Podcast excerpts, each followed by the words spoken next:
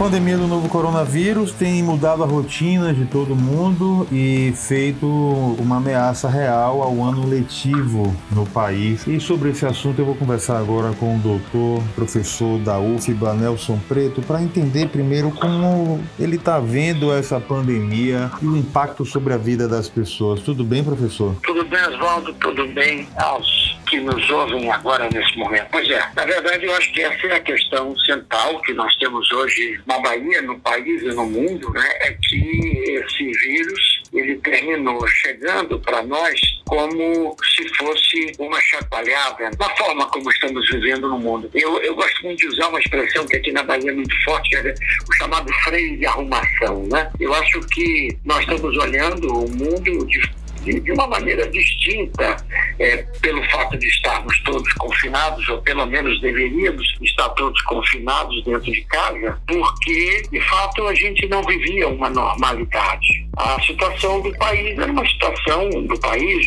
do mundo, do planeta, é uma situação de muita, de muita desigualdade. E essa desigualdade, obviamente, reflete na forma como a gente próprio enfrenta a pandemia. Nesse sentido, essa desigualdade reflete também a forma como nós temos a formação da cidadania, né? como tivemos e como hoje somos como cidadãos do mundo contemporâneo. E eu digo isso porque eu terminei vivendo por uma questão pessoal e profissional. Eu estava morando na, na Catalunha, na Espanha, Barcelona, desde janeiro com o planejamento de ficar até julho. Quando eu vi a coisa ficar complicada, eu resolvi voltar para casa, porque acho que é mais, era mais seguro eu estar aqui e de fato estava certo quando eu tomei essa decisão. E o que eu vi é que na última semana que eu lá permaneci antes de voltar, quando a situação ficou grave, que decidiu-se, anunciou-se a importância do confinamento, que é do isolamento social, físico, depois até podemos falar um pouco sobre isso, as pessoas efetivamente obedeceram, as pessoas compreenderam o tamanho do problema. E, e, digo isso porque mostra exatamente a dimensão da formação política do catalão. Né? Eles, eles, eles se manifestam o tempo inteiro politicamente. Eu faz, fiz muitas fotos. Em todo prédio, toda casa tem uma bandeira da Catalunha, a liberdade para presos políticos, em nome da democracia, pela democracia. Ou seja, é uma população formada politicamente e a gente precisa afastar essa ideia de que formação política é uma coisa ruim. Formação política é uma coisa muito boa. E quem quiser ir para o político partidário, que vá. Mas todos nós somos efetivamente políticos. Então eu vi lá que efetivamente as pessoas levavam a sério a questão do ficar em casa. Né? Claro que as condições concretas são distintas. A gente se pergunta hoje como é ficar em casa num bairro popular que não tem água, que não tem acesso às redes básicas de saneamento, que é uma casa muito pequena, onde moram oito pessoas, etc. Então é difícil você pensar em isolamento. Né? Então, isso para mim me mostra, é, me mostrou quanto é importância essa, importante essa formação política, essa formação cidadã. Para este momento, nós pensarmos que ficar em casa, ficarmos nesse isolamento, ainda é a melhor forma de enfrentar tudo isso. Bom, aí você me pergunta sobre educação. Então, eu acho que a análise sobre educação tem que partir exatamente desse pressuposto que foi o que eu coloquei. Quer dizer, não podemos pensar nem que agora temos alguma normalidade, nem que no futuro tenhamos a normalidade do passado, porque no passado não havia normalidade. Todas essas condições adversas de boa parte da população são condições que já existiam na sociedade. E isso, obviamente, afetava a, a, o cotidiano das escolas. Tivemos essa semana os resultados do PNAD mostrando que 10% da população ganha é o equivalente a quase 50% da renda de todo o resto. Dizer, essa enorme concentração de renda, a pobreza, a falta de condições concretas, concretas reflete na qualidade da educação, porque não só os alunos chegam em condições é, não, não satisfatórias, em condições existenciais de saúde, de alimentação, mas também muitos professores. Então, este momento não é o momento de ficarmos atrás, de procurar 200, cumprir 200 dias letivos, 800 horas, cumprir um, um calendário acadêmico de conteúdo. O que nós precisamos hoje é de um movimento muito forte em torno da educação de acolhimento, de pensar as dificuldades que cada aluno, que cada família, que cada professor, e promover questões, promover debates, debates, promover redes, para que a gente possa aproveitar esse momento e repensar a educação. Estou lendo nos jornais hoje a Europa repensando as questões ambientais, que hoje são sérias no mundo. Então, vamos, vamos colocar professores e alunos pensando as questões ambientais da nossa cidade, a destruição do meio ambiente, como estamos vendo aqui, com viadutos, viadutos, com um privilegiamento enorme para o transporte individual em vez do transporte público. Na Europa agora estão reforçando a ideia de que tem que transformar muitas avenidas em ciclovias para que as pessoas andem mais de bicicleta, como, como andam, por exemplo, em Amsterdã, né, que, que eu tive lá para visitar projetos também. Então, o que eu quero dizer, é, amigos, amigas e Oswaldo, é que a, a educação ela não pode agora se limitar e ficar reduzida a continuar aquilo que ela vinha fazendo, porque aquilo mesmo já não estava dando conta dos desafios pré-pandemia. Quanto mais durante a pandemia e o posterior à pandemia. Obviamente, nós teremos que ter outra sociedade, outra relação com o ambiente e outras outras, no plural, educações. A gente tem aí uma indefinição total do que vai acontecer e uma das situações é que muitos pais não estavam acostumados e não acompanhavam a educação dos próprios filhos. O fato de estar todo mundo no isolamento social levou muitos a externarem que não aguentam mais essa convivência justamente por não estarem preparados. Exatamente. O que fazer para lidar com uma situação como essa, professor? Já que a escola que cumpria um papel, pelo menos, de ocupar um espaço na vida da criança, do jovem, não ocupa mais? A primeira coisa fundamental é constatar e ter bastante claro que a educação dada pelos pais não é a educação que tem que ser dada pelos professores e professoras. Nós somos profissionais e que temos a nossa especificidade. A educação que tem que ser dada em casa é uma educação mais geral, uma educação de uma formação mais geral, de uma formação de hábitos, de uma formação do ponto de vista da, das relações sociais.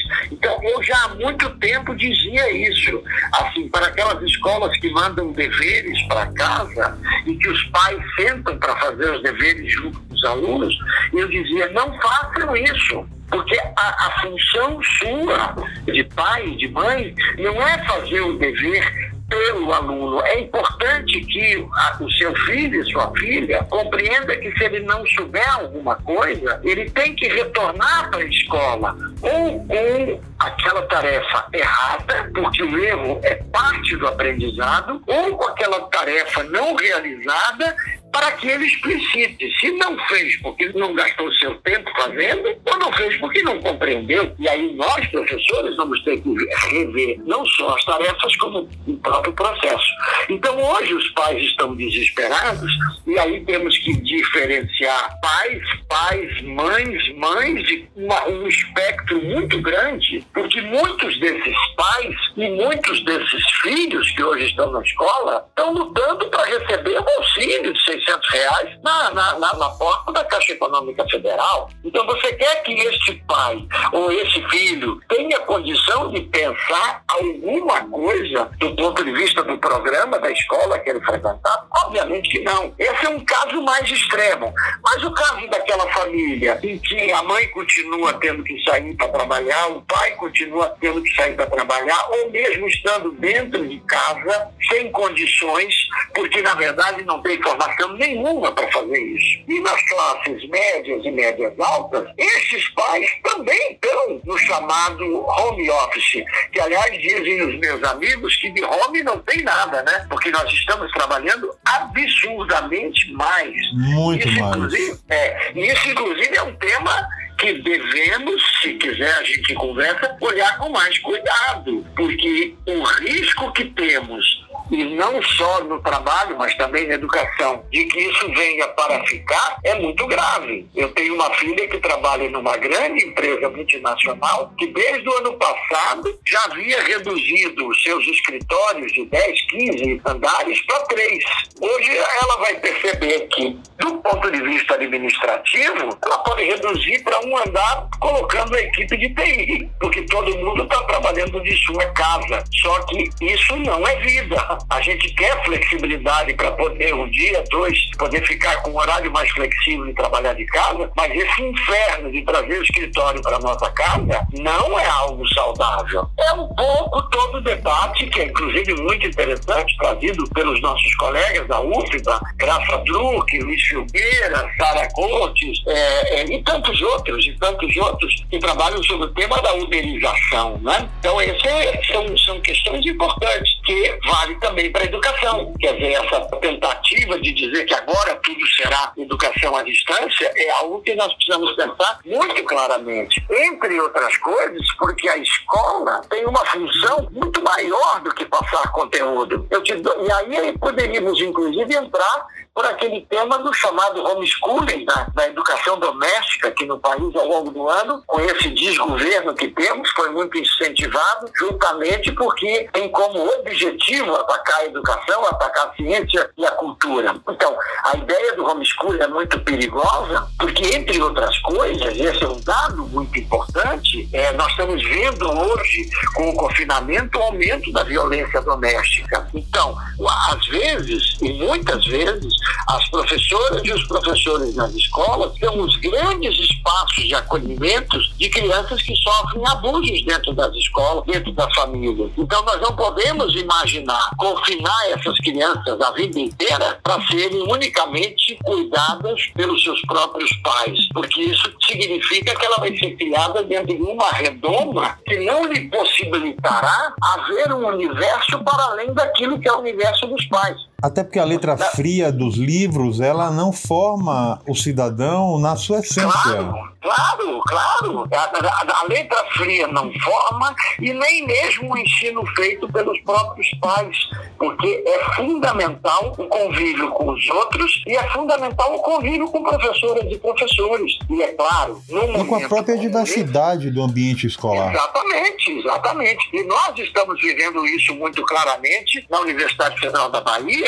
nas universidades públicas a partir do momento em que formos, que implantamos as cotas dentro das universidades. A nossa universidade hoje é uma universidade distinta. E o fato de, desde 2013, desde 2003, com a política de expansão das universidades públicas, isso foi muito importante para incorporar uma parcela da população que não tinha acesso à universidade. Claro que esse momento da pandemia também nos assusta, porque se nós mantivermos todos os calendários de provas nacionais, como Enem, provas internacionais, como PISA, etc., ficará evidente que aqueles que têm famílias mais afastadas, que têm condição que na sua própria, no interior da própria família, os próprios estudantes possam estudar sozinho aquelas coisas que caem no Enem, essas famílias vão ser beneficiadas. Então nós não podemos permitir, enquanto política, enquanto política política pública de que isso aconteça. Portanto, não me parece correto que se mantenham os calendários de Enem e de todas essas avaliações. Eu acho que nós temos que deixar de ver a educação como uma coisa burocrática e entendermos que o momento é um momento dramático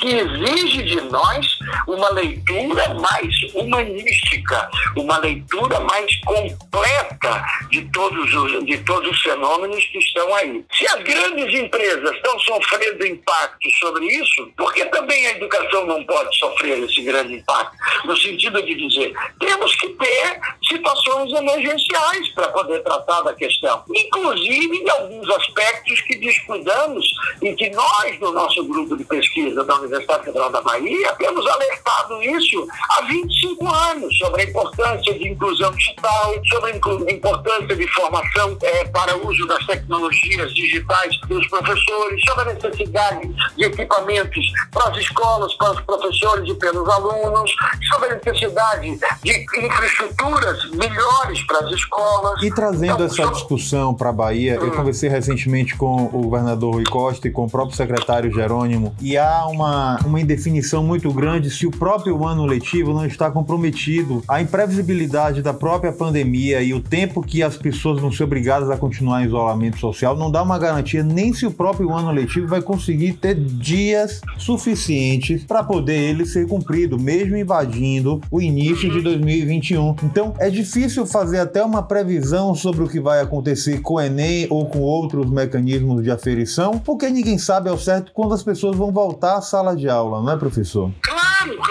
E, e, e na verdade, essa me parece uma preocupação absolutamente secundária. Eu, eu diria que hoje o que nós temos que menos que nos preocupar é com o número de horas do ano letivo, com o número de dias, com sistemáticas de aprovações e reprovações, com o ano de 2020 a 2021. Tudo isso são questões secundárias. Nós temos que nos preocupar é com o acolhimento de famílias, com o acolhimento de alunos e alunas, com o acolhimento de professores, pois os professores também estão sofrendo essa tensão muito grande. E esse acolhimento e, e, e essas preocupações, ela tem que superar essa questão normativa. Que a gente pode criar uma, uma legislação emergencial que permita contratar sem licitação para o desenvolvimento de uma vacina, eu também posso criar determinadas mudanças legais para que neste momento de pandemia o ano seja diferente. Por exemplo, a Europa, a Europa praticamente com unanimidade,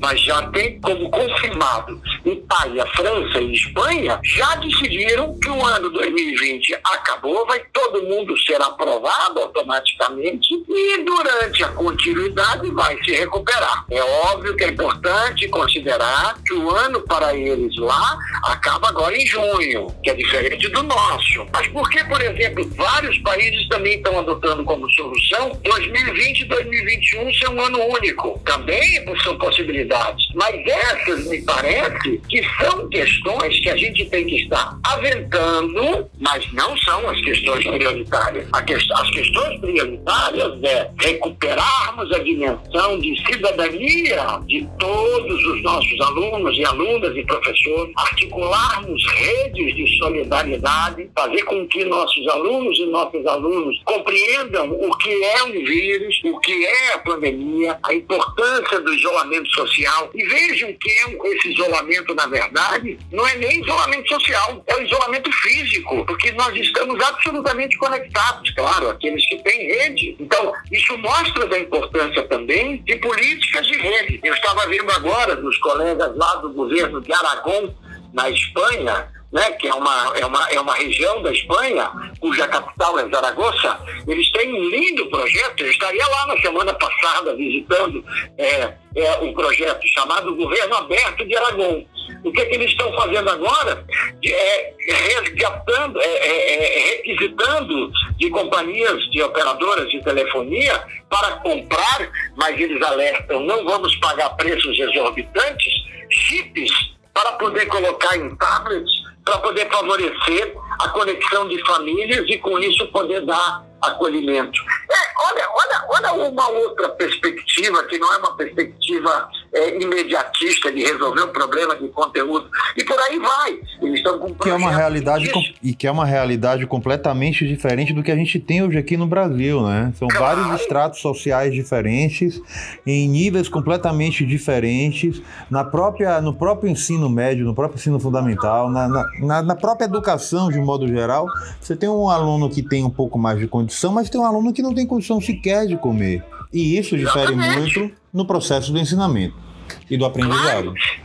E é, e, é, e é, é, isso que a gente tem que atacar, quer dizer, a gente tem que fazer o quê? Vamos localizar os nossos alunos, vamos fortalecer as redes em torno de cada escola, e por isso que a gente fala em educações, porque a educação de uma escola como Manuel Devoto, aqui na Pituba, ou como uma escola é, como Lomanto Júnior, é, ou como o Manuel Devoto, que eu falei na Pituba, é no Rio Vermelho, ou como é, alguma escola que funcione a, a, a, a Leomar Banheiro, é, enfim, se você pegando essas escolas que estão em cada um dos bairros da cidade, vamos então criar as redes entre aquela comunidade que está ali e vamos conectar, vamos ver qual é a família que está em dificuldade. Será que a escola não pode ter, não pode ter uma política de fornecimento de equipamento para que ela possa estar conectada para essas redes de solidariedade sendo fortalecidas, inclusive para uma programação científica e cultural, por exemplo, ontem todas as, todas as escolas participando da Marcha da Ciência pela Ciência no Brasil, é, é, por exemplo, é, fazendo programações de cinema e a partir daí fazendo debates e mais discussões, ao longo disso você teria todos os conteúdos que, em última instância, vão estar no Enem, mas não numa perspectiva de preparação para a prova, estariam também sendo tratados. Agora, professor, a gente consegue fazer uma avaliação, ou melhor, qual a percepção que o senhor tem sobre as ações do governo Bolsonaro e do ministro sobre a educação? Ah, bom, mas aí é, não vamos gastar tempo com isso, né? Porque aí esse foi o nosso primeiro vírus, né? Assim, foi um vírus que o, o Brasil foi infectado por esse vírus chamado governo Bolsonaro e que seguramente só tem uma vacina para ele: eleição e democracia né? e respeito à Constituição. O que nós estamos vendo aí no, no campo, para poder pegar exemplos atuais, é no campo da cultura, a entrevista recente da secretária de Cultura, no campo da educação, a reunião que dizem que acontece, mas também não, porque todo mundo diz que aconteceu, mas ninguém mostra, do ministro da Educação xingando os, os ministros do Supremo Tribunal Federal, do Supremo. Então você vê, quer dizer, nós temos é, é, uma verdadeira barbárie sendo acontecido no ponto da educação, da cultura, da ciência, da tecnologia. O Brasil foi atacado por um vírus muito anterior que o Covid-19. E essa é uma dificuldade muito grande. Então, por exemplo, essa definição já dos 40% de educação à distância da, da, do ano letivo, todas essas resoluções que estão sendo feitas são de, é, é, é, pareceres, decretos, e o próprio, e o, e o próprio parecer do CNE, um parecer absolutamente inócuo, que só fala, no próprio título, só fala em, em, nos dias de aula e na carga horária. Quer dizer, vai dar sugestões, inclusive menciona plataformas privadas como Facebook e Google, o que nós devíamos estar nos afastando de tudo isso, entendeu? Então é, é, uma, é uma tristeza, é um governo que é uma lástima e o que mais me desespera é ainda encontrar gente que apoia esse governo, porque ele está sendo algo terrível para o nosso país, porque está destruindo todos aqueles valores mais elementares. É um governo que defende a morte generalizada das pessoas. O que o presidente está fazendo com relação a, a, indo na contramão de tudo que acontece no mundo do ponto de vista do enfrentamento dessa pandemia é, é algo criminoso. É algo criminoso. Para finalizar, o que o senhor deixaria de mensagem para pais e mães que estão ainda sem ter uma noção do que vai acontecer com a educação dos próprios filhos em todo o país? Eu diria que os pais, as mães, os responsáveis, porque tem muitas famílias que os jovens não vivem nem com os pais, nem com as mães, é, que tenham muita tranquilidade, que façam todo o possível para ficar em casa, porque isso é a forma mais eficiente de nós não deixarmos esse vírus propagar, que valorizem o conhecimento, valorizem a ciência, que se tiver alguma, algum, alguma ligação religiosa, que use essa sua relação religiosa no privado da sua vida, mas não traga para a formação de seus filhos,